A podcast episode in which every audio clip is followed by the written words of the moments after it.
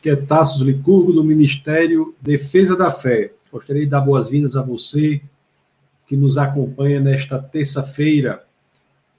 Hoje é o dia da Escola Bíblica Dominical, terça-feira, 30 de março de 2021. O tempo aí está passando rápido. Nós já estamos aí entrando em abril praticamente. Então sejam muito bem-vindos. Hoje nós iremos abordar um tema muito interessante. Podemos aprender com base nas escrituras o que é que Jesus nos promete, né? segunda vinda de Jesus.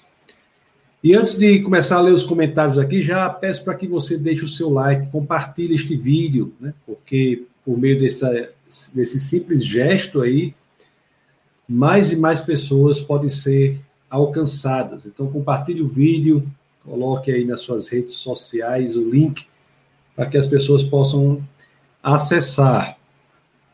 Eu vou ler aqui os alguns dos comentários.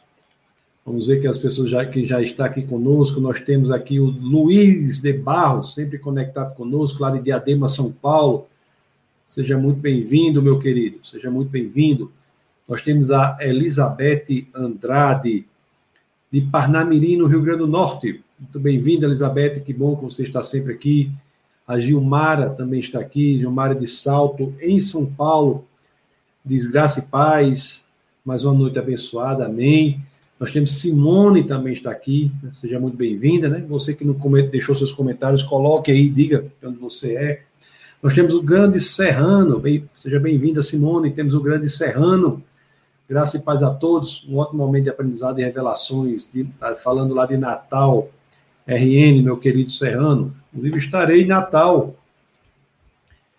Se Deus quiser, estarei em Natal no final de semana aí do dia 10 e 11. Estarei em Natal. Eu e a pastora Camila estaremos em Natal no final de semana aí, no dia 10 e 11 de, de abril. Nós temos também aqui o Reginaldo, da Boa Noite, Graça e Paz, de Ourinhos. Dedão no like. É isso aí, pessoal. Coloque o like e se inscreva no canal Defesa da Fé.tv se você ainda não é inscrito. Quem está aqui também conosco é Joseneide Ferreira, Neidinha, Maneirinha, sua família. Sejam muito bem-vindos todos vocês. Um abraço no meu querido amigo Chicão e a filha Glendinha e o grande Joelson também, essa família abençoada. Nós temos aqui o Ricardo Rodrigues, a família top, top das galáxias. Está aqui também muito bem-vindo, meu querido. Temos aqui o homem, o sertanejo, o homem lá de nós. O homem que palita os dentes, corta as unhas e corta a fruta com a peixeira. Marciano Medeiros, seja muito bem-vindo, Marciano. Grande advogado Marciano. Nós temos aqui o pastor Alexandre Campelo, do Defesa da Fé. Olha aqui, o homem da informática, o nosso Bill Gates é uma mistura de Bill Gates com Steve Jobs. O Diego Saraiva, dá boa noite a todos e, e, e lembre de deixar a presença. Ao você comentar aqui, como você está comentando, tem um algoritmo que registra a sua presença, né? No final nós emitiremos um certificado para que eles participarem. Uma quantidade aí de, de de aulas. Temos aqui o Diego também, não, deixa o like, é, para deixar a presença, é, faça o um comentário e também deixa o seu like. A pastora Camila está aqui também, da boa noite, graça e paz. Muito boa noite para Camila, pastora Camila. Olha quem está aqui, o Caio também está aqui, não é? Na boa noite a todos. Uma turma grande está reunida. A pastora Jane, olha só a pastora Jane aqui diz. Ah, graça e paz a todos. Tema muito interessante, pastor. Estou criando expectativa. Que bom, pastora Jane. Estamos a pastora Jéssica, esposa do pastor Judson, que tem a cachorrinha Malu. Está aqui. Olha que temos aqui também um homem, o pensador Franklin Bonifácio. Grande Franklin, um homem de Deus. Bem-vindo, Franklin. O Kardec também está aqui, da boa noite, boa noite. Luiz Pedro, que fala lá da Redinha. Ele está lá na Redinha, no Rio Grande do Norte. É o pastor Juntos aqui, que eu falei, está aqui também. Boa noite, graças e paz a todos. Saudade, pastorzão. Logo, logo tomaremos o café ungido. Aleluia. é uma figura, pastor Judson. Essa, essa, esse aleluia aí é a marca de um café. Café é muito bom, né? Tem um Enio Carlos, é, lá de é Sueli, de Belo Horizonte, avó de Larinha, aguardando mais uma aula abençoada. Família muito querida também, lá de BH, Belo Horizonte. Ciro, o homem do hambúrguer, está aqui. O homem do hambúrguer. Vou articular aqui na nossa agenda, grande Ciro, para comermos um hambúrguer. Quando estivermos aí. Já me esqueci de novo do nome do restaurante internacional. Qual é o nome do restaurante? Dom, Dom Burger. Dom Burger. Dom Burger Gourmet Prime. Dom Burger Gourmet Prime Alto Nível. Esse é o nome do grande restaurante lá que nós vamos comer um hambúrguer lá, viu? Já começa aí a esquentar aí. Vamos chegando, vamos comer aí. Quem está aqui, Pastor Tá, saudade, meu amigo, também. Muita saudade, vamos nos encontrar, viu? Silvana está aqui também, de BH. Seja muito bem-vinda, Silvana. O baterista Kevin, o homem da informática também. Kevin Costa. Homem homem famoso até em Hollywood, tinha um, um ator com esse nome parecido aí, e agora o Kevin é uma benção, o homem de Deus. A professora Rai está aqui também, boa noite, pastor Tassi das Paz, boa noite, Rai, saudade de você. Carlos Serrano diz novamente, certamente irei estar com vocês nos dias 10 e 11, que bom, meu querido. Zé Carlos, o jogador de futebol, o homem que até hoje nunca errou um gol, todo chute dele é gol, José Carlos Tavares Rodrigues e sua família querida. Sejam muito bem-vindos. E temos aqui Marco Antônio Costa, de São Bernardo do Campo. É o pastor Marco Antônio de São Bernardo do Campo. Seja muito bem-vindo, meu querido. Amados irmãos, hoje a aula vai ser sobre um tema muito interessante. Sobre um tema muito interessante, um tema que nos enche de esperança, nos enche de alegria, tema que nos diz que, mesmo em tempos difíceis, nós temos que confiar no Senhor. Naquela escuridão do Calvário, naquele momento difícil do Calvário, nós sabemos que foi ali que Deus fez o, o grande trabalho, o maior trabalho de todos. Foi ali no Calvário que ele exerceu o maior de seus trabalhos para nós foi o que ele fez ali, que ressignificou o significado da cruz, mudou o sentido da cruz. A cruz, antes do trabalho de Cristo no Calvário, representava um símbolo de tortura e morte, era um objeto de execução de pena capital, equiparável à cadeira elétrica, por exemplo nos dias de hoje. A cruz era a expressão maior do pecado do homem. Mas pelo que Cristo fez ali, a cruz também se torna, além de ser o lugar onde o pecado da humanidade é reunido, é ali, na cruz, que Deus derrama de maneira incomensurável o seu amor. A cruz reúne esses dois pontos, é um elemento único na história da humanidade. A cruz faz com que o momento mais obscuro da história do homem, o momento em que o homem mata Deus, se transforme em um momento sublime, que é o momento em que Deus dá esperança ao homem.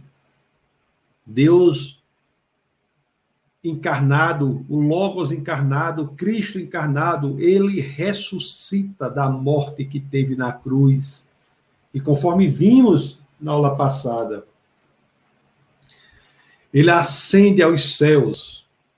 E vimos também que ele envia o seu espírito para a humanidade, e assim o homem entende que tem uma missão, que é construir a sua igreja. Mas há um outro elemento que acontecerá.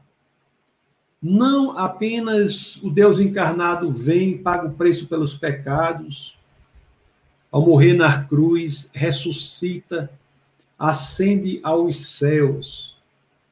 Mas também ele voltará, ele aparecerá em glória. E esse ato final deste trabalho maravilhoso é o momento em que ele trará o seu povo, levará o seu povo para o seu destino final, que é morar no paraíso, os novos céus e nova terra são preparados para que aqueles que são filhos de Deus passem a eternidade ao lado do Pai. É muito importante nós termos a perspectiva da importância do sentido maior, do significado, da profundidade do ministério de Cristo em todas essas etapas. Todas essas etapas. Deus tem um plano de resgate da humanidade que, conforme nós temos visto aqui no nosso bate-papo nas nossas escolas, nas nossas aulas da escola bíblica semanal, é um plano que já se estabelece lá no dia da queda. É um plano amplo, profundo, plano que envolve não apenas pagar o preço pelos nossos pecados, mas nos dá esperança, ressuscitando, abrindo a porta de saída do quarto escuro da morte, mas também ao voltar apresentará o lugar em que moraremos a pela eternidade. É o seu povo que é levado à presença de Deus, à presença da glória de Deus. A cruz é o elemento central, é o epicentro, o ponto mais importante deste plano. Mas o plano não se limita unicamente à cruz. A cruz não é o final do plano de Deus.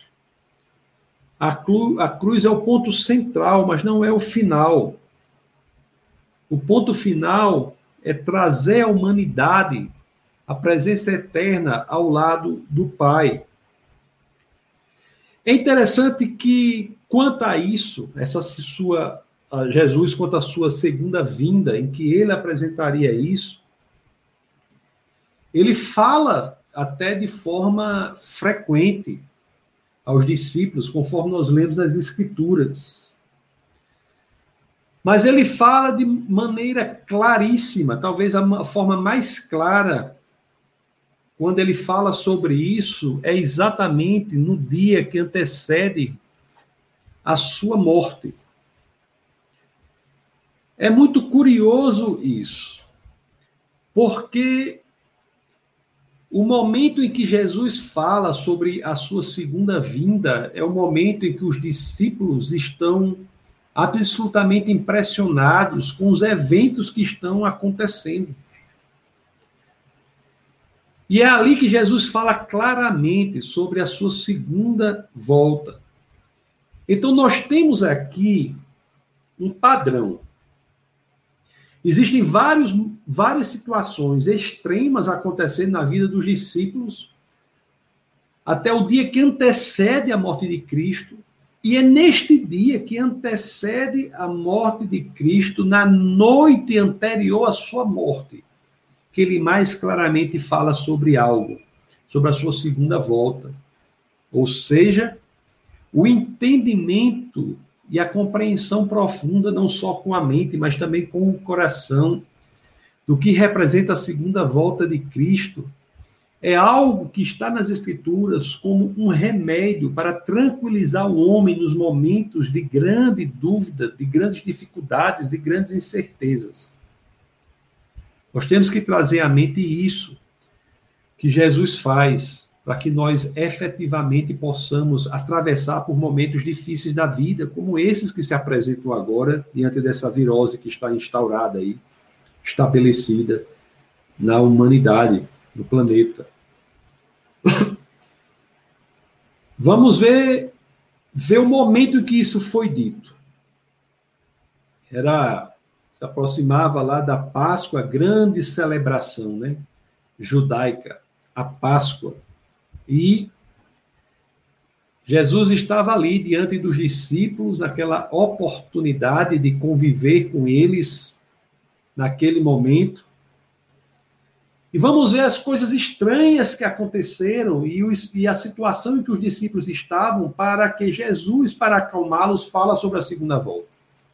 Para que quando estivermos em situações de desespero, possamos trazer à memória o que Jesus disse sobre a sua segunda volta, para que isso sirva também para acalmar o nosso coração e para encher-nos de esperança. A primeira situação que nós vemos no dia anterior, naquela última ceia ali, foi quando Jesus, reunido com seus discípulos, naquela última ceia, no dia, na noite anterior, à sua morte, ele diz ali que alguém os trairia. Alguém os trairia. Alguém o trairia. Ele diz que entre os discípulos alguém iria traí-lo. E é curioso que naquela mesa de jantar ali, quando ele diz que alguém iria trair, as pessoas não começam a se questionar: sou eu, né? Sou, sou eu? Ele, eles pensam que são eles próprios. Eles não têm entre eles a ideia de quem poderia ser. Isso nos diz muito, porque ninguém disse assim, quando Jesus falou: alguém irá me trair. E os discípulos não disseram: rapaz, será Judas, Senhor? Não. Eles não sabiam Judas exteriormente, na forma como se comportava, era alguém que era digno de respeito, digno de confiança. Judas era o tesoureiro do ministério de Jesus, né? tomava conta do dinheiro, uma, uma função de extrema confiança. Ninguém está nessa função se não for uma pessoa altamente confiável, uma pessoa altamente respeitável. E era ali que Judas estava. E é ali que Judas estava. Mas nós temos um registro aqui de algo que é dito. Vamos abrir as escrituras no Evangelho de João. Vamos lá no capítulo 13, no verso 26. João, no capítulo 13, no verso 26. As escrituras dizem assim: Olha o que Jesus, quando eles perguntam, sou eu, sou eu, sou eu, quem é? Quem é, né? Pega, olha, o 25, inclinando-se este discípulo para Jesus, perguntou-lhe, Senhor, quem é? Olha como Jesus faz. Olha a sabedoria de Jesus. Jesus respondeu: Aquele a quem eu der este pedaço de pão molhado no prato, né? É este aqui. Quem será?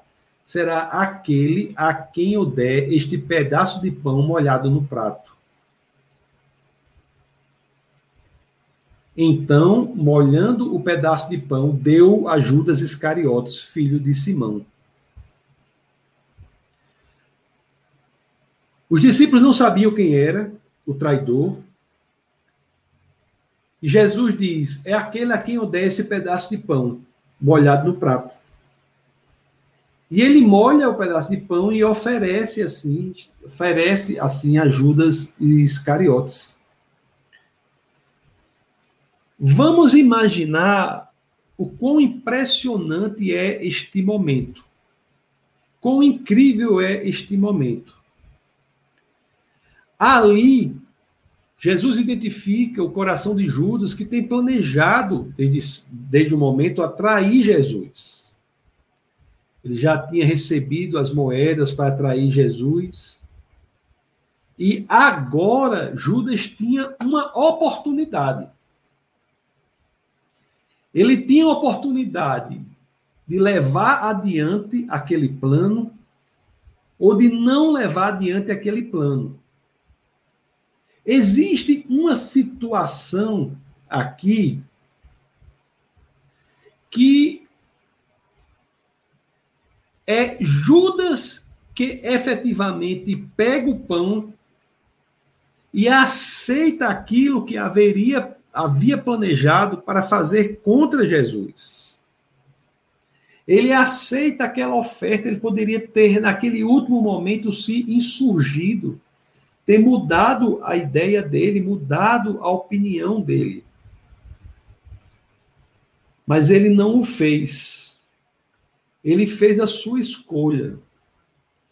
O verso 27 diz assim: Deixa eu mostrar para vocês o verso 27. Olha só como é que o verso 27 diz. Ele diz assim, ó. Tão logo Judas comeu o pão, Satanás entrou nele. Deixa eu ver aqui na versão.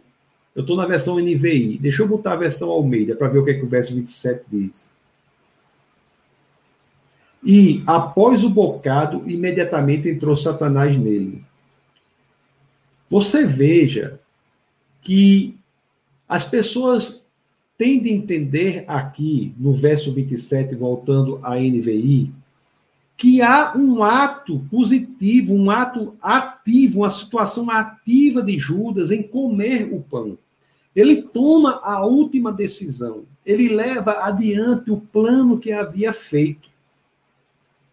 Quando ele finalmente ele decide trair Jesus, levar adiante o que ele havia planejado. As escrituras dizem. Então, logo Judas comeu o pão.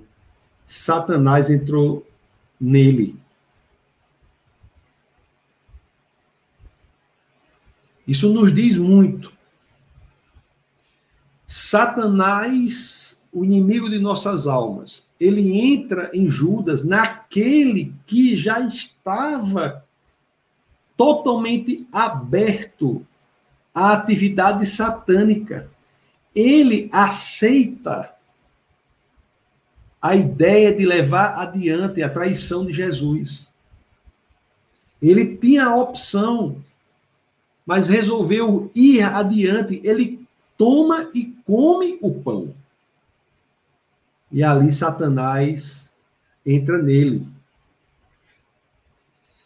O verso 33 nos diz o seguinte: olhe outra situação que acontece. Olhe, olhe como estava aquele dia. Os discípulos reunidos primeiro ficam sabendo que um dos colegas trairia Jesus.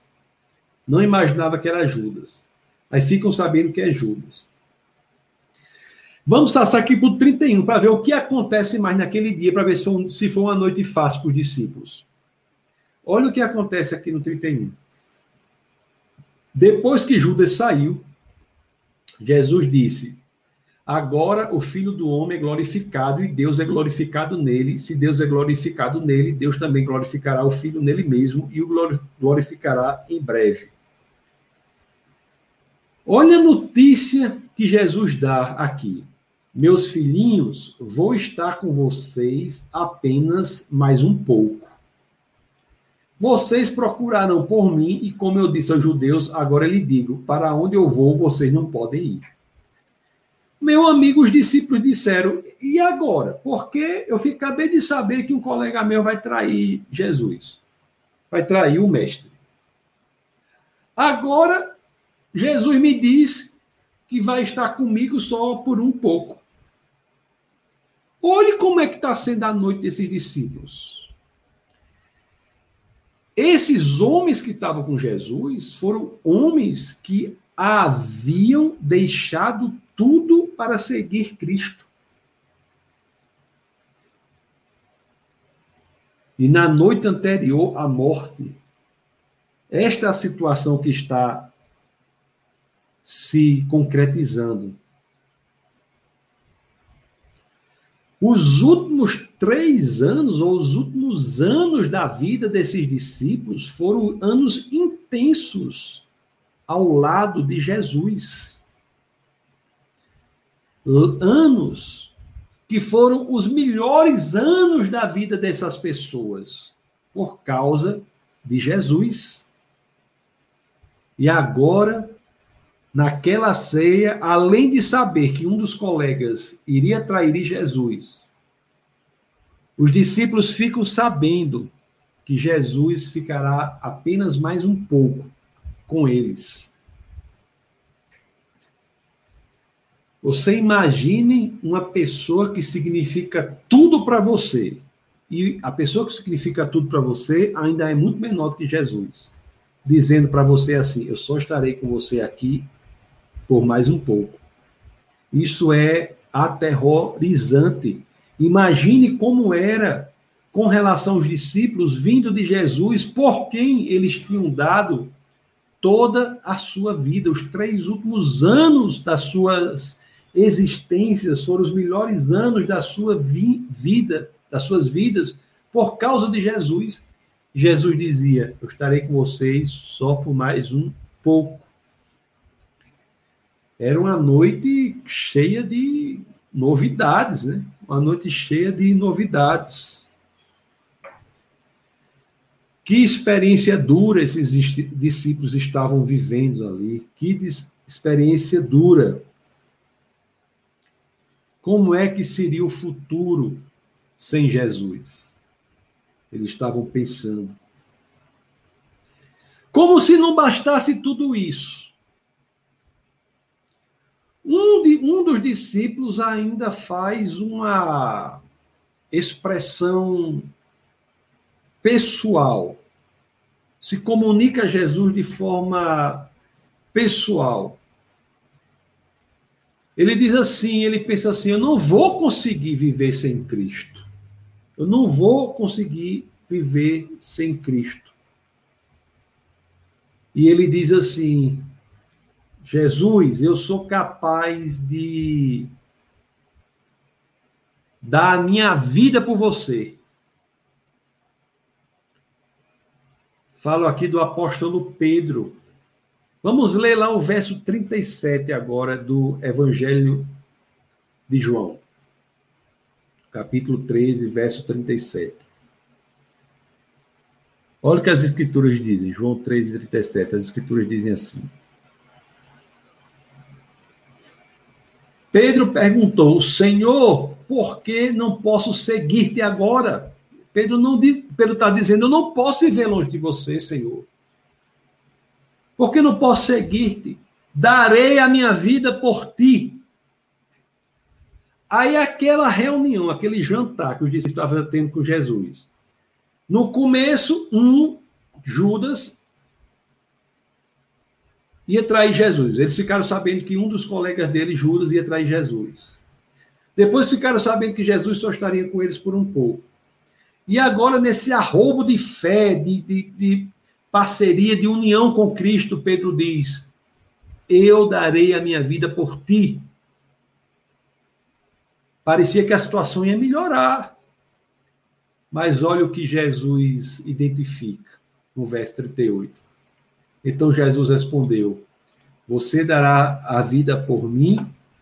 Asseguro-lhe que, antes que o galo cante, você me negará três vezes. Pronto. Era três coronavírus diferentes na, que apareceram naquele jantar. Três situações desesperadoras que apareceram naquele jantar. Como é que os discípulos estavam? Como é que os discípulos estavam? Só notícia ruim, parecia o Jornal Nacional. Só notícia ruim ali, naquele momento. Um dos discípulos iria tra trair Jesus, Judas. O outro iria negar Jesus três vezes antes que o galo cantasse.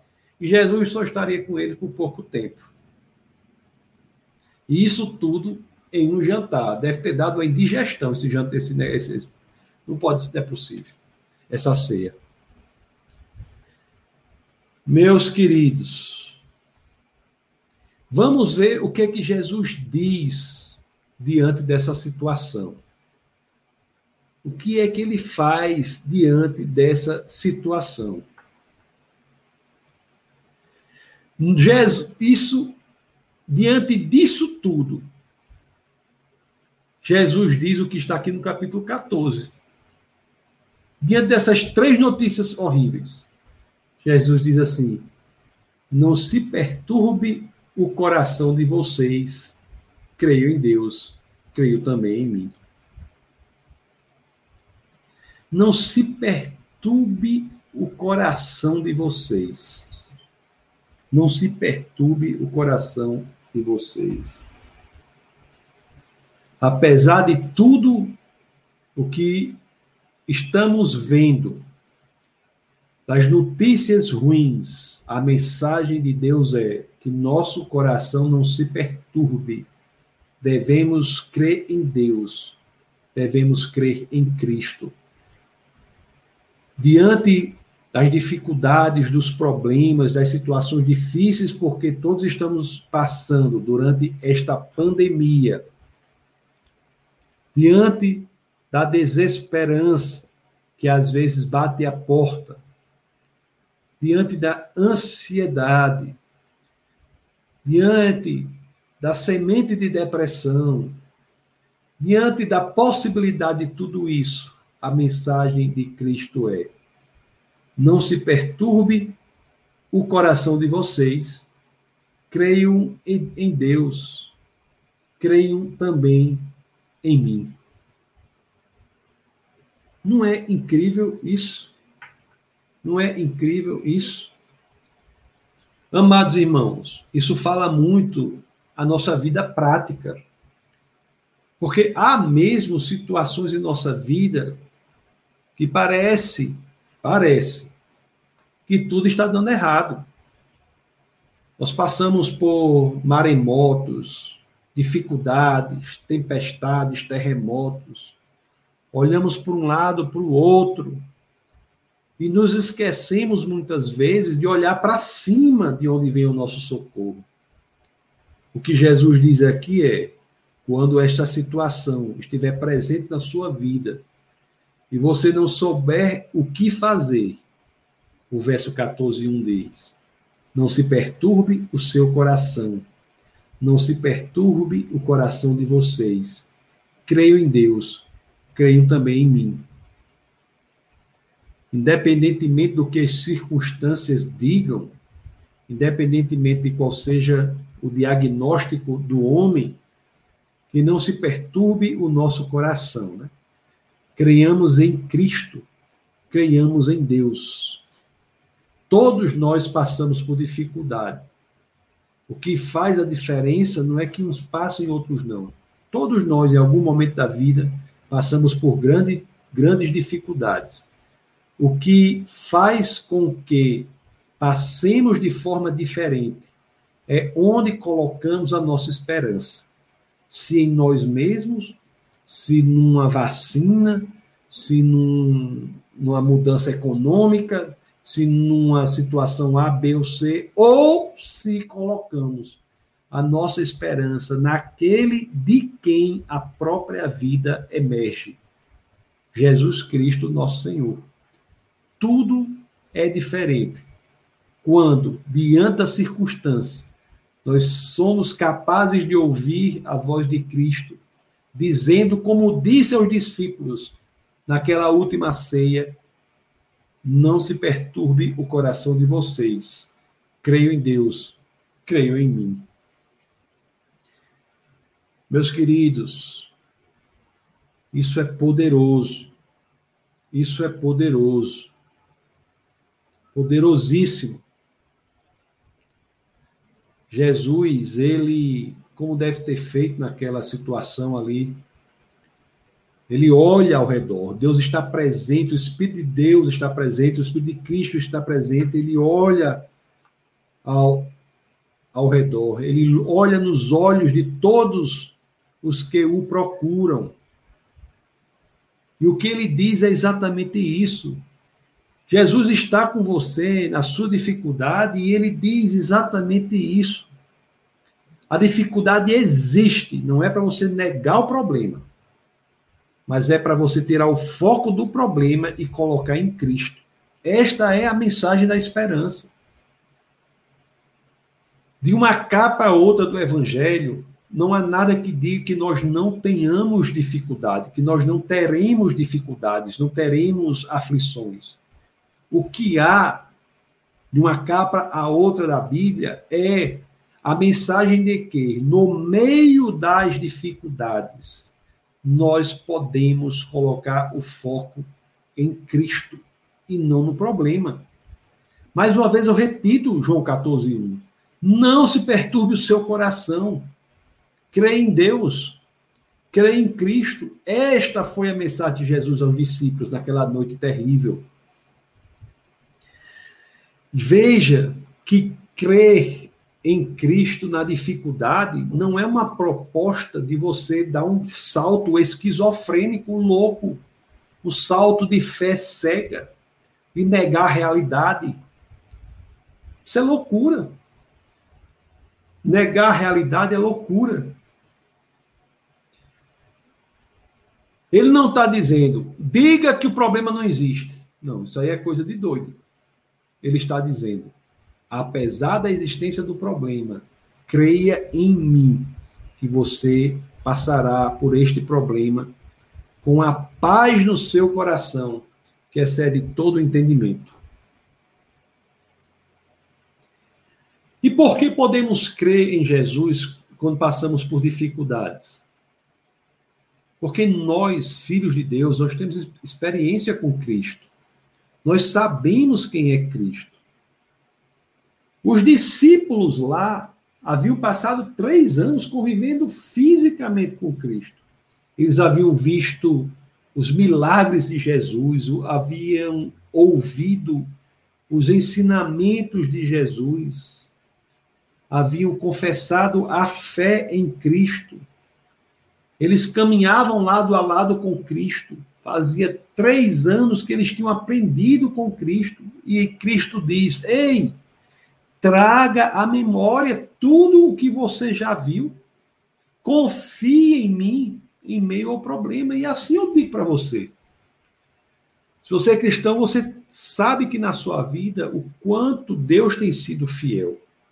E se você está passando por dificuldades, o Deus que foi fiel com você nas dificuldades do passado será nas dificuldades do presente.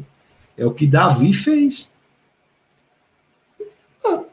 Exposto diante do problema que era Golias, do obstáculo a vencer que era Golias, o que Davi fez? Espera aí, eu já venci um urso, eu já venci um leão, já venci um urso e um leão, Deus estava comigo. Eu vou me amedrontar diante do, desse gigante Golias? O Deus que estava comigo, quando eu venci o urso e o leão, estará comigo quando eu vencerei este problema. Ele não negou a existência do problema, mas ele sabia que o Deus dele era maior do que o problema. Preste bem atenção. Certa vez alguém escreveu algo que dizia assim: nos momentos de maior escuridão, é que Cristo nos chama a confiarmos naquilo que aprendemos na luz. Jesus estava dizendo assim: olha, discípulos, nos momentos de maior escuridão, tudo que eu faço é lhe chamar para que você confie em mim com base no que eu os ensinei quanto estávamos na luz. É trazer a experiência com Cristo na luz para os momentos da obscuridade e saber que ele estava conosco no passado e ele estará conosco no presente. A fé não é cega. A fé é o exercício de trazer à memória quem Deus é. E às vezes, na sua própria experiência, quem Deus tem sido por você. Se Deus tem sido fiel, foque em Cristo. Porque com Ele passaremos pelos problemas que são reais, que existem. Não é para negar a existência do problema. Quem nega a existência do problema é doido. O problema existe, mas Deus é maior do que o problema. Com isso, Deus nos dá uma esperança do futuro glorioso. O futuro em Deus, em Cristo, é glorioso. Vamos ler novamente João 14, 1. Vamos ler o 2. Vamos ver a promessa do futuro para o cristão. O que, se você é cristão, o que é que o espera? E é isso que Jesus está dizendo para os discípulos no momento das dificuldades. Meu amigo, você está com medo de quê? Olha o que espera você. Olha aqui o que Jesus diz. Vamos ler de novo. Diante daqueles nós vimos, né, que era o jantar e ali três situações gravíssimas ocorreram. A primeira foi que identificou-se que um dos colegas dos discípulos ia trair Jesus, Judas Iscariotes. Jesus disse aos discípulos que estaria com eles apenas por pouco tempo. E depois Pedro disse: Eu eu dou minha vida por você. Aí Jesus respondeu: Pedro, antes do galo cantar, você vai me negar três vezes. Três problemas sérios. Aí, diante dessa situação pesada que se instaurou, do desespero interior dos discípulos, Jesus chega em João 14, 1 e diz: Não, per, não se perturbe o coração de vocês, creio em Deus, creio também em mim. E continua agora a falar sobre o futuro quando ele diz creio em Deus, creio em mim, ele diz traga para o presente o passado, a sua experiência com Deus, como sustentáculo da sua crença, da do seu depósito, da confiança em Jesus Cristo. E no verso 2 ele passa a falar sobre o futuro, também traga para o presente que lhe espera. Não viva como se você não tivesse um futuro eterno com Deus, se você é cristão. Se você tem um se você é cristão, você tem um futuro com Deus. Não viva hoje como se isso não fosse uma realidade. Nós não podemos viver plenamente o cristianismo se nós não vivermos da perspectiva da eternidade. Nós não podemos viver o cristianismo sendo filhos de Deus como se fôssemos ser destruídos como é que você, um ser eterno, tem medo, por exemplo, da morte? Olha aqui o que ele traz do futuro. Ele fala sobre o futuro. O verso 2 diz assim, ó: Na casa de meu pai há muitos aposentos. Se não fosse assim, eu lhes teria dito: Vou preparar-lhes lugar. Meus queridos, se você é de Deus, tem um aposento na casa celestial do Pai para você. Isso é uma realidade. Se não fosse uma realidade, o próprio Jesus diz aqui: eu, ele teria dito. Olhe, olhe só como Jesus é cirúrgico. Na casa, está dizendo, está perturbado seu coração, traga o passado. Crê em Cristo. Agora antecipa o futuro. Antecipa o futuro. Se você é cristão, saiba, na, você vai para um lugar, que é a casa do Pai, em que há muitos aposentos. Se não fosse uma realidade, se não fosse assim, se não fosse essa a verdade, Jesus teria dito. Então, como é que você, que é cristão, vive sem ter a perspectiva da eternidade, sem saber que tem um futuro eterno na casa do Pai? Você acha que isso é ficção? Se fosse ficção, Jesus assegura, ele teria dito. Ele está dizendo: ei, antecipa o futuro, você está vivendo na terra como se você não fosse eterno? Está com medo da morte? Está com medo de Tá dizendo, você está sendo, o seu coração está sendo aniquilado pelo coronavírus, pela existência do coronavírus, o, o psicoterror do coronavírus está destruindo você. Como é que pode? Você não sabe para onde é que você vai, não? Se o pior acontecer com você, que é a morte, qual é o problema? Qual é o problema de morrer para o cristão? Olha as escrituras, o que dizem. Qual é o problema de morrer o cristão? O problema é morrer sem Cristo. Esse é um problema. Aí ele diz: Na casa de meus pais tem muitas muitos aposentos. Na casa dos meus pais há muitos aposentos. Se não fosse assim, eu teria dito: vou preparar-lhe lugar. Esse vou preparar-lhe lugar não é que Jesus vai lá arrumar os quartos, as coisas, não. Tem, tem gente que entende assim, não é isso não. Ele está falando um dia antes da morte dele, na cruz. Ele vai preparar lugar para todos que nele creem na cruz. É por morrer por nós, pagar o preço por nossos pecados, restabelecer a ponta entre o homem e Deus. E ao ressuscitar, levar a nossa humanidade aos céus, que este lugar é preparado para todos que em Cristo estão.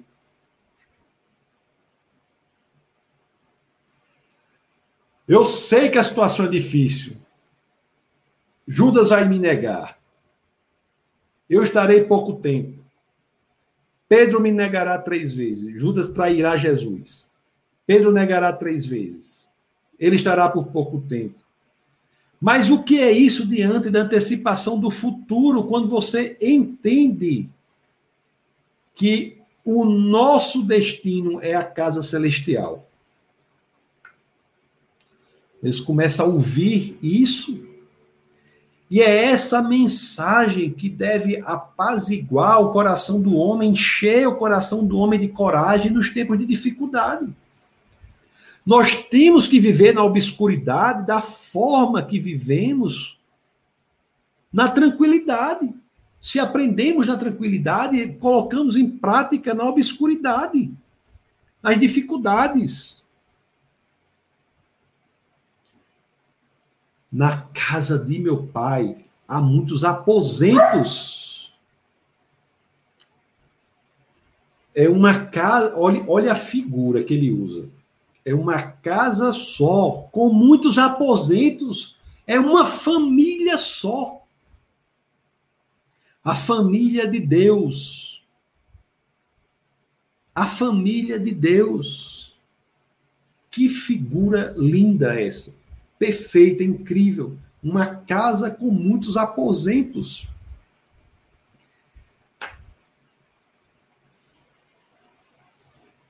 Interessante, né? As coisas da Bíblia são interessantes demais, são profundas demais. Meu amigo, porque Jesus diz assim: olhe, vocês aí, homens e mulheres, olhe o que eu estou dizendo. Não se preocupe. Na casa do meu pai tem muitos aposentos. Tudo bem, né? Se a gente olhar, quando Jesus veio para nossa casa, o que foi que aconteceu com ele? Não havia aposentos para ele.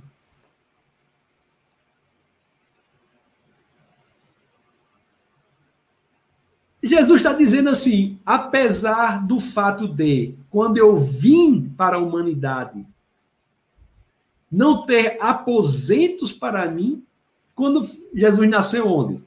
Numa manjedoura. Por quê? Porque não tinha aposentos para ele. Eu vim para a humanidade numa situação em que não havia aposentos para mim. Mas não se preocupe. Eu fui para sua casa e não encontrei aposentos. Mas não se preocupe. Quando você vier para a minha, a minha terá muitos aposentos. Que tamanho amor, não é? Que tamanho amor. Quando eu fui para sua casa não tinha aposentos. Tive que nascer numa manjedoura. Mas quando você vier para minha, para casa do meu pai, lá tem muitos aposentos. É, meus queridos, que coisa profunda. No capítulo 14, no verso 20 e 23,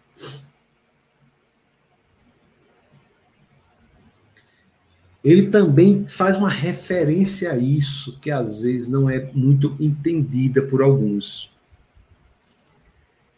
Olha o que diz aqui. Olha o que as escrituras dizem aqui. Prestem bem atenção.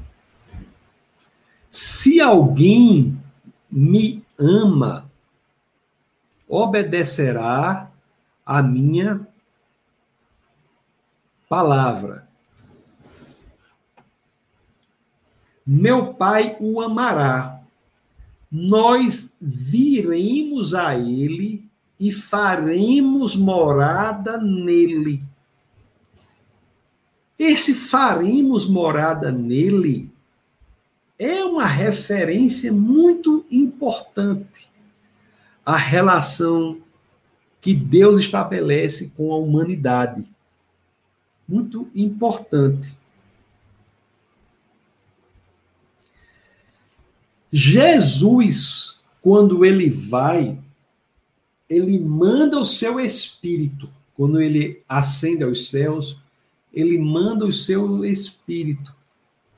E Deus passa a fazer morada no homem. Mas a promessa que é dada aqui, na segunda vinda de Jesus, é que o homem fará morada em Deus. Ou não é o que está escrito na sua Bíblia aí?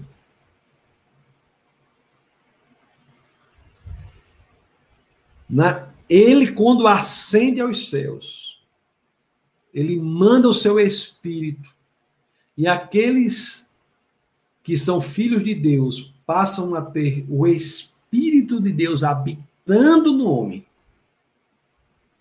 Mas na promessa da segunda vinda, Jesus diz: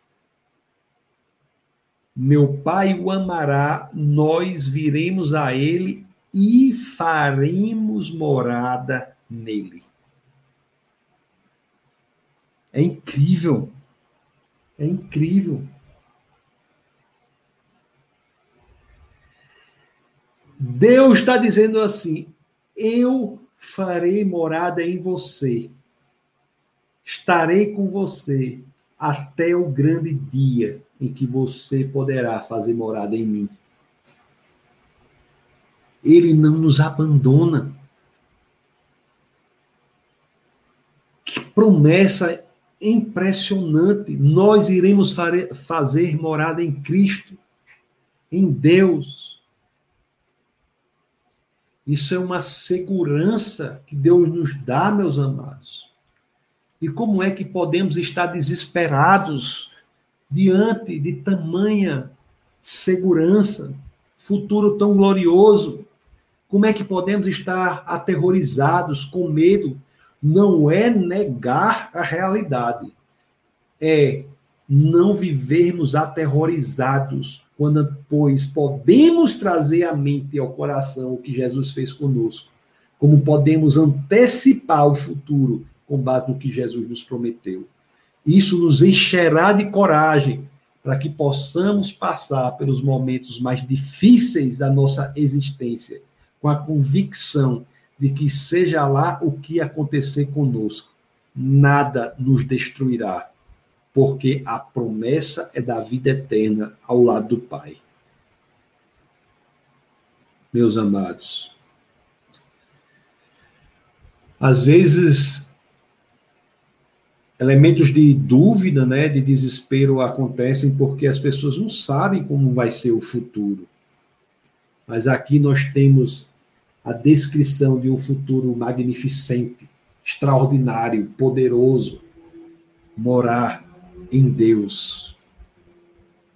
Por isso, os discípulos entenderam que não deveriam ficar perturbados, não deveriam ficar aterrorizados, deveriam colocar a sua fé em Cristo para passar pelas dificuldades. Não é? Jesus estava dizendo, ah, não é, às vezes não é fácil, né? A própria, a própria parte que nós já lemos aqui de João, de João 14, 2, deixa eu botar de novo para vocês. Diz assim: Vou preparar-lhe lugar, preparar-lhes lugar. Eu já disse para vocês o que é isso, né? Vou preparar-lhes lugar é que Deus vai lá arrumar Jesus vai ao céu para arrumar o aposento para você ir, não. Ele está dizendo que ao ir para a cruz, que era o que aconteceria com ele no outro dia, ele estaria preparando os muitos aposentos da casa do Pai para todos que nele creem. Pela morte, ressurreição, ascensão de Cristo, um lugar celestial é preparado para os discípulos de Cristo, de Jesus. É por isso, meus queridos, que ele diz: não fiquem aterrorizados. Por isso que eu vou deixar passar pouco tempo com vocês, fisicamente, porque eu vou preparar a morada do Pai. Eu tenho de ir à cruz. Eu vou morrer para pagar o preço dos pecados. Mas eu vou ressuscitar para abrir a porta da saída do quarto escuro da morte para vocês também. Vou ascender aos céus para levar a humanidade ao, ao Pai.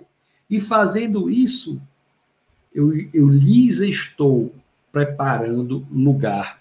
Que lugar? Lugar na casa de meu pai, na casa em que há muitos aposentos. Diga aí. A cruz, ela revoluciona a história da humanidade. O verso 3, né? Eu acho que eu já disse. E se eu for e lhes, e lhes preparar o lugar, voltarei e os levarei para mim, para que vocês estejam onde eu estiver. Vocês conhecem o caminho para onde vou. É, meus queridos, Jesus está dizendo assim: Se eu for para a cruz, eu voltarei e levarei vocês comigo. A volta de Jesus, a segunda vinda de Jesus, é possível graças à ida dele à cruz. E a razão da segunda vinda é nos levar para a casa do Pai. a razão do sofrimento de Cristo. O propósito, o sentido do sofrimento de Cristo é preparar um lugar para você na casa do Pai.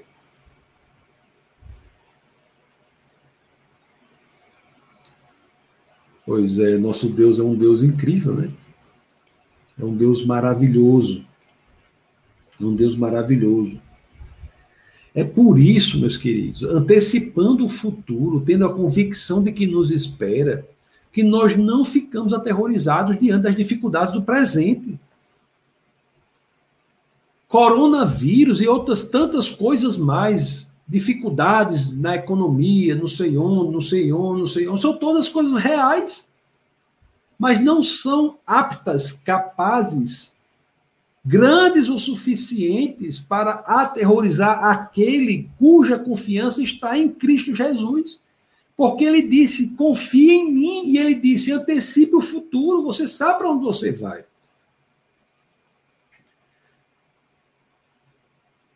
Você sabe para onde você vai.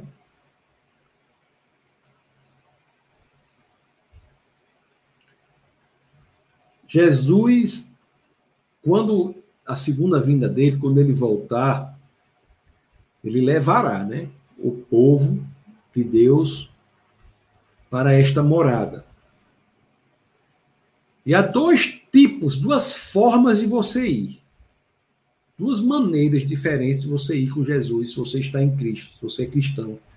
Você ir com Jesus, se você entregou a sua vida a Ele, se você se rendeu, se você fez como ladrão na, ladrão na cruz, de Senhor, eis-me aqui, se você fez isso. Uma forma é quando você morre antes da segunda vinda dele. E outra forma é quando você estará vivo quando ele vir.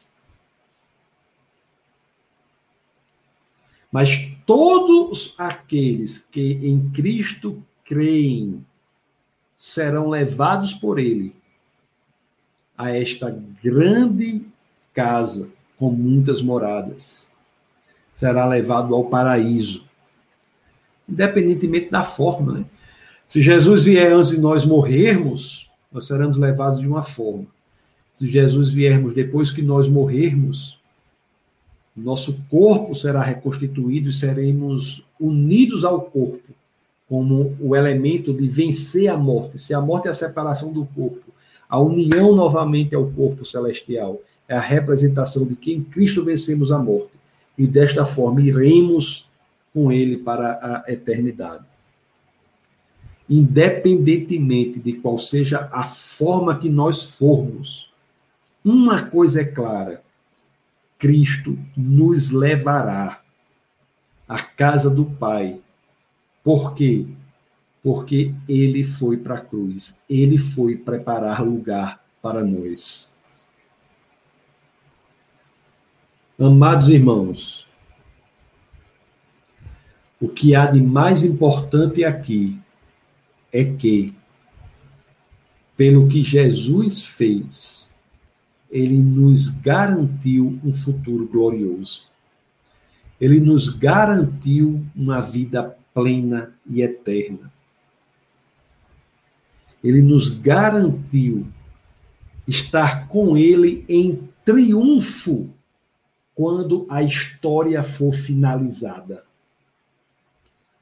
Quando a história chegar ao fim, aqueles que estão em Cristo estarão com ele, triunfantes na finalização da história. Os que estão em Cristo vivenciaremos o que o apóstolo Paulo escreveu na carta aos Filipenses, no capítulo 2, vamos lá, nos versos 10 e 11.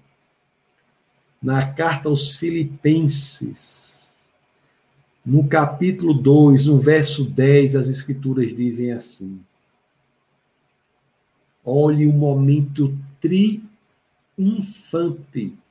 O momento triunfante em que Cristo será efetivamente colocado no fechamento da história em triunfo, em vitória, em reconhecimento. Vou ler do 9 ao 11. Olha o que as escrituras dizem, que coisa belíssima. Por isso, Deus o exaltou à mais alta posição, lhe deu o nome que está acima de todo nome, para que ao nome de Jesus se dobre todo joelho nos céus e na terra e debaixo da terra, e toda língua confesse: Jesus Cristo é o Senhor, para a glória de Deus Pai. Meus queridos, não se enganem, não se enganem. independentemente de qual seja a sua idade, né? Isso é algo importante a se considerar. Você quer estar nesse exército triunfante ou não? Se for sua opção estar, entregue a sua vida ao Senhor. Entregue sua vida a Cristo. Ore hoje à noite no seu quarto, sozinho, depois da aula. Se você não fez isso, diga: Deus, eu entrego minha vida em Suas mãos. Eu sou seu, Senhor. Entregue a sua vida. Nós não sabemos, meus amados, quanto tempo nós temos aqui na Terra, independentemente de qual seja a nossa idade, e qual for a nossa idade. Nós não sabemos quanto tempo nós temos aqui. Não, não sabemos nem quando Jesus vai voltar. Pode ser que Jesus volte logo. Nós vamos ser arrebatados, né? Antes aos céus, mas nós não sabemos quando ele vai voltar, quando isso vai acontecer. Mas isso nos dá uma mensagem, nós temos que decidir o que iremos fazer. Temos que decidir. E quando nós decidimos por estarmos no exército de Cristo, isso tem um efeito prático relevante na nossa vida cotidiana. estando em Cristo, tragamos à memória o que ele fez por nós e antecipemos o futuro que ele prometeu para nós. Ao trazermos a memória que ele fez por nós e anteciparmos o futuro do que ele prometeu para nós, nós não seremos aterrorizados pela realidade, pelas dificuldades, pelas intempéries, vicissitudes e necessidades, porque nós sabemos que acima de todos os obstáculos há um que foi o Criador dos céus e da terra e nos garantiu o lugar celestial ao lado do Pai. É um plano de Deus da redenção, um plano de Deus que se completará. É o plano de Deus que se completará. É isso, meus queridos independente do que for, se você realmente entendeu essa passagem que nós lemos aqui, você conseguirá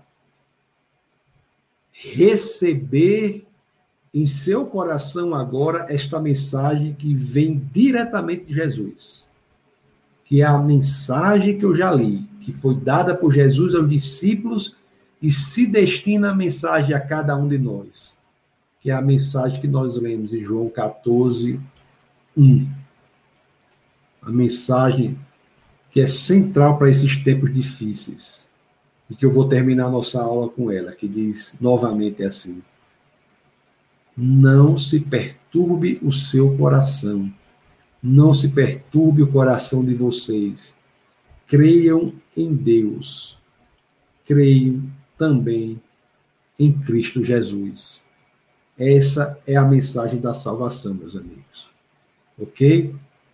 Glória a Deus por isso, pelo que Deus fez por nós, pelo que Deus nos prometeu. Glória a Deus por tudo o que ele fez, que Jesus fez por nós para nos garantir um futuro tão glorioso. Ok? É, então, nessas crises de devastação, nessas crises de dificuldade, nas crises que devastam a nossa existência, eu repito, há um convite mais forte ainda, né? que se torna mais forte, porque o sofrimento funciona como um megafone. C.S. Lewis já disse, né? O sofrimento é o megafone de Deus. E ali você tem um megafone, que é o convite de Jesus para confiar nele para confiar nele. Você está na dificuldade, no, no, problema, confie nele. Esse é o convite dele. Traga para a sua vida prática a sua convicção intelectual do que está nas Escrituras. Porque às vezes tem gente que diz: pela morte e ressurreição, Jesus preparou o lugar para nós. Mas será que a pessoa crê nisso? Será que a pessoa verdadeiramente vive isso? Ou qualquer coisinha está se aterrorizando? E a segunda vinda de Jesus? Ela é uma promessa do futuro, mas ela traz efeitos práticos imediatos. Você crê ou não na segunda vinda de Jesus? Você crê ou não na volta de Jesus? A sua vida prática tem de ser radicalmente alterada com base na sua crença. Se você crê na segunda vinda de Jesus, isso deve ter efeitos práticos transformadores do seu comportamento no dia a dia. Se você crê na segunda vinda de Jesus, aí amanhã você pega uma notícia horrível. Aí você diz, por piores que sejam as mensagens, o que, é que você pode dizer? Por piores que sejam as mensagens, nada mudará a maneira como a história será encerrada. Como é que a história será encerrada? Para os que estão em Cristo, nós viveremos a eternidade ao lado do Pai, no paraíso. E por que vamos nos aterrorizar? Porque vamos lutar por isso, por aquilo, por coisas mesquinhas, cotidianas, corriqueiras, coisas efêmeras, temporais Por isso que faz sentido dizer que a paz que excede todo o entendimento esteja com você no meio das dificuldades. Por quê? Porque antecipamos o futuro e trazemos à memória o passado do que Cristo é, do que Cristo fez. Por isso faz sentido. Esse mundo não ainda. Deus não terminou o trabalho nesse mundo.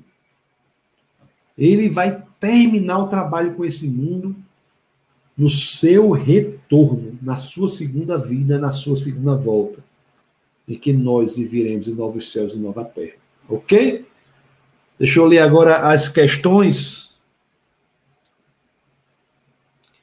Na próxima aula, meus queridos, nós iremos ver uma, um assunto interessante. Nós iremos estudar o seguinte: por que nós chamamos o Pai de Pai? Você já pensou? Você chama o Deus de Pai. Vamos, vamos pensar sobre isso. Deixa eu ler as perguntas, coloque perguntas aqui, ou comentários. Deixa eu ver como é que estão os comentários. Uma aguinha aqui. Estaremos em Natal. Estou em Brasília agora. Vou começar as, reuni as reuniões aqui em Brasília outros lugares também, estamos planejando. Em Natal, se envolva com defesa da fé. Somos aqui um, um ministério, né? Um ministério que tem dois pilares: o pilar do crescimento do conhecimento da palavra de Deus, e o pilar do crescimento da intimidade com o Espírito de Deus. Importante o seu envolvimento. Você faça parte dessa família.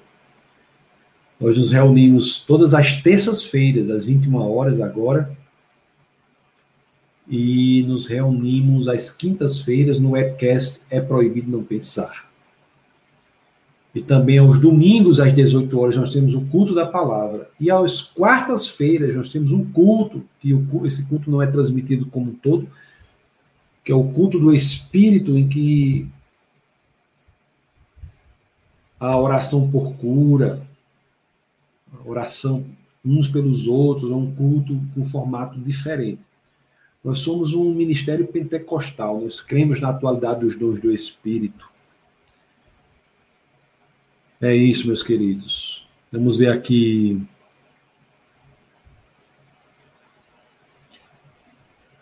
Deixa eu ver aqui. Acho, acho, acho que eu já li, né? Silvana Belo Horizonte, Kevin da Boa Noite, Raia, acho que eu já li. É, eu acho que eu estou aqui. Ah, rapaz, meu amigo, pastores do Defesa da Fé em Natal, faça um print da tela agora aí, por favor. Esse momento, por favor, faça esse print da tela aí. Que o chefe internacional Ciro acabou de de escrever: Um dia farei um banquete enorme lá na igreja para todos os irmãos, só para matar a vontade do pastor. Faça esse print aí. Vai ser um momento ímpar. Luciano diz assim: boa noite, Pai Senhor a todos, chegando agora, já deixando o like. Seja muito bem-vindo. Seja muito bem-vindo, Luciano. Uma honra ter você aqui conosco. O Dan Oliveira está aqui, muito bem-vindo, meu querido. Deus o abençoe poderosamente. Luiz Andrade, cheguei atrasado. A paz de Cristo a todos. Você chegou atrasado, ainda dá esse vídeo. Tem alguns aí que estão disponíveis na nossa escola bíblica no canal do YouTube, né? Que é o defesadafé.tv. Defesadafé.tv. Pastora Camila faz amém, amém. Rodrigo, bota uma mãozinha aqui é uma empadinha. O que é isso? É uma queijada e uma irmãozinha? É? É a queijada com ketchup e uma irmãozinha, é isso? É? Ele bota aqui. O Wagner faz amém. A pastora, confiamos em Deus, amém. Olha quem está aqui. O grande João Francelino. Família amada aí, João Adriano e seu grande filho Jordan. Gilmara diz amém, glória a Deus. José Humberto, glória a Deus. Serrano já está correndo, ele pula ele é o mais pentecostal dos, dos que estão no defesa da fé. Ele é o grande canelinha de fogo, grande e querido Serrano.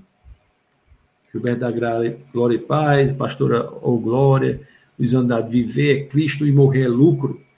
É isso mesmo. Viver é Cristo e morrer é lucro. Não é? Está lá na carta aos Filipenses, que o apóstolo Paulo diz, né? Viver é Cristo e morrer é lucro. Olhe o grau de liberdade como que nós alcançamos ao vivermos realmente nesta perspectiva, que o viver é Cristo e o morrer é lucro. Né? O apóstolo Paulo, na carta aos Filipenses, no capítulo 1, no verso 21, ele diz isso aí. Porque para mim o viver é Cristo e o morrer é lucro. É isso aí. É isso aí. Ô, oh, Glória! A equipe do Defesa da Fé é uma equipe multitarefas. São várias coisas acontecendo ao mesmo tempo. E registrou algumas passagens que diz qual é o problema de morrer para o cristão. Morrer, o problema é morrer sem Cristo, é verdade. Serra diz, nós somos cidadãos do céu. É isso mesmo. Triste daquele que acha que pode satisfazer os seus anseios mais profundos com o que o mundo pode oferecer. Não pode, não. Só Deus é grande o suficiente para preencher o vazio da nossa alma. Só Deus é grande o suficiente. O Marco diz assim: devemos depositar toda a nossa confiança e esperança em Jesus. Ele está voltando. Viver sem Cristo você até consegue, o problema é morrer sem Ele. Glória a Deus, aleluia. Luiz Andrade diz assim: para quem morre, Jesus já voltou. Jesus não está condicionado a este tempo. Para Deus, tudo já aconteceu, presente e passado. O interessante, Luiz, é o seguinte: acontece ao mesmo tempo na perspectiva de Deus. Sim, Deus é atemporal, porém, ele se despe de sua atemporalidade e se despe de sua não espacialidade ao encarnar entre nós em sua segunda pessoa da Trindade, que é o Logos, que é o Cristo. A limitação de Deus por amor a nós é profunda. Muitas pessoas falam, Luiz, da limitação espacial em Jesus nascer em corpo, encarnar, como diz João 1.1, combinado com João 1.14 o Logos era Deus, né? E o Logos encarnou entre nós. Ele se limita, ele perde a sua não espacialidade e se limita ao corpo. E ele ressuscita fisicamente, com o corpo. Então, Jesus, hoje, não é atemporal e não espacial. Essa limitação é, inclusive, temporal. Ele ingressa na dimensão do tempo. Por isso que ele manda o seu espírito, a terceira pessoa, essa sim é atemporal, não espacial. Não é interessante isso? Só temos que dar glória a Deus o tempo todo. Amém. Grande professora Socorro Martins, amém, eu creio. Seja muito bem-vinda, querida professora. Você que assiste pelo Facebook, sempre é bom assistir pelo YouTube, viu, professora Socorro? Senhora e todos os mais. Entra, é, eu sugiro pelo YouTube, que é só você botar no navegador defesadafé.tv e se inscrever no canal. Quem está aqui? O nosso grande internacional alto nível, Orlando Licurgo, meu filho, está aqui. Grande Orlando, seja muito bem-vindo. Gilberto de Jesus breve voltará. É verdade. A segunda vinda de Jesus. Né? João Batista diz: graça e paz a todos os irmãos e irmãs. Daniel, doutora Daniela diz: glória a Deus. João Batista diz: amém. Luana diz: boa noite, graça e paz. Maria Borges diz: boa noite, irmãos, paz e graça. O rei está voltando, aleluia, ele vem nos buscar. Amém. Muito bem-vindos todos vocês, que boa presença. Luiz também, acho, né? Jesus volta todo dia. São coisas diferentes. Só lembro isso aqui. São coisas diferentes. Jesus, Jesus está disponível todo momento. Mas a volta triunfante de Jesus é o fim da história. É o último ato da história. Isso ainda vai acontecer. São coisas diferentes. Não é dizer que Jesus, Jesus vai voltar, não estou dizendo que Jesus não está disponível para você, não. Jesus está disponível para você. Seu espírito está aqui. Todos que colocam a fé nele se tornam filhos de Deus. Mas nós falamos hoje de um momento específico da história que ocorrerá no futuro. A volta triunfante de Cristo, a segunda vinda de Cristo. São coisas diferentes. Antigamente em Roma, né, quando os exércitos ganhavam a guerra, eles ficavam do lado de fora da cidade acampados, para que todos os cidadãos que quisessem fossem até o lado de fora da cidade e entrassem na cidade em glória, comemorando a vitória. Da mesma forma, todos que estão em Cristo voltarão, estarão com Ele em sua vinda triunfante. Glória a Deus, Daniele. A aula ficará gravada, a aula está gravada no defesa da fé.tv, Josué. Toda terça-feira nós estamos aqui. A aula não fica, às vezes, muito tempo gravada, porque sempre as aulas estão acontecendo. Sempre estão acontecendo. Mas essa aula ainda ficará em umas duas semanas gravada, tá bom? Defesa da Fé.tv. Se inscreva no canal, se inscreva no nosso Instagram, arroba Defesa da Fé, tá bom? Luciano diz assim: Quais os livros de C.S. Lewis você indica? Todos os livros de C.S. Lewis são muito bons. Mas se você não leu nenhum deles, o mais indicado para começar é Cristianismo Puro e Simples. Mere Christianity. Livro muito bom, viu? Primeira parte é muito filosófica, não sei se você gosta de, dessa leitura assim, mas depois ele fica mais a pastora Jane diz: o propósito da segunda vinda de Jesus é ter os verdadeiros que estão com ele para sempre. Aleluia. Amém. E falando com você, diz assim: graça e paz, meu querido, Jesus está voltando. Acho que esse aqui é a minha mãe, né? Esse aqui. É. Até o canal. Inscrevam no, inscrevam-se no canal dela aí, ó. Falando com você é o nome do canal. Que canal top é esse? Falando com você. Muito bom, pessoal. Deus abençoe a todos vocês. Quinta-feira nós teremos o webcast É Proibido Não Pensar, que nós trazemos muitas vezes as relações entre ciência e fé. Então, que Deus abençoe grandemente, que essa semana aí seja uma oportunidade de nós refletirmos Cristo e passarmos a viver a nossa vida prática como uma expressão do entendimento que temos do que acontecerá no futuro. Que a promessa da segunda vinda de Cristo tem efeitos práticos na sua vida hoje. Ok? Então fiquem na paz do Senhor e nunca se esqueçam: aqui no Defesa da Fé é proibido não pensar. Forte abraço, até mais.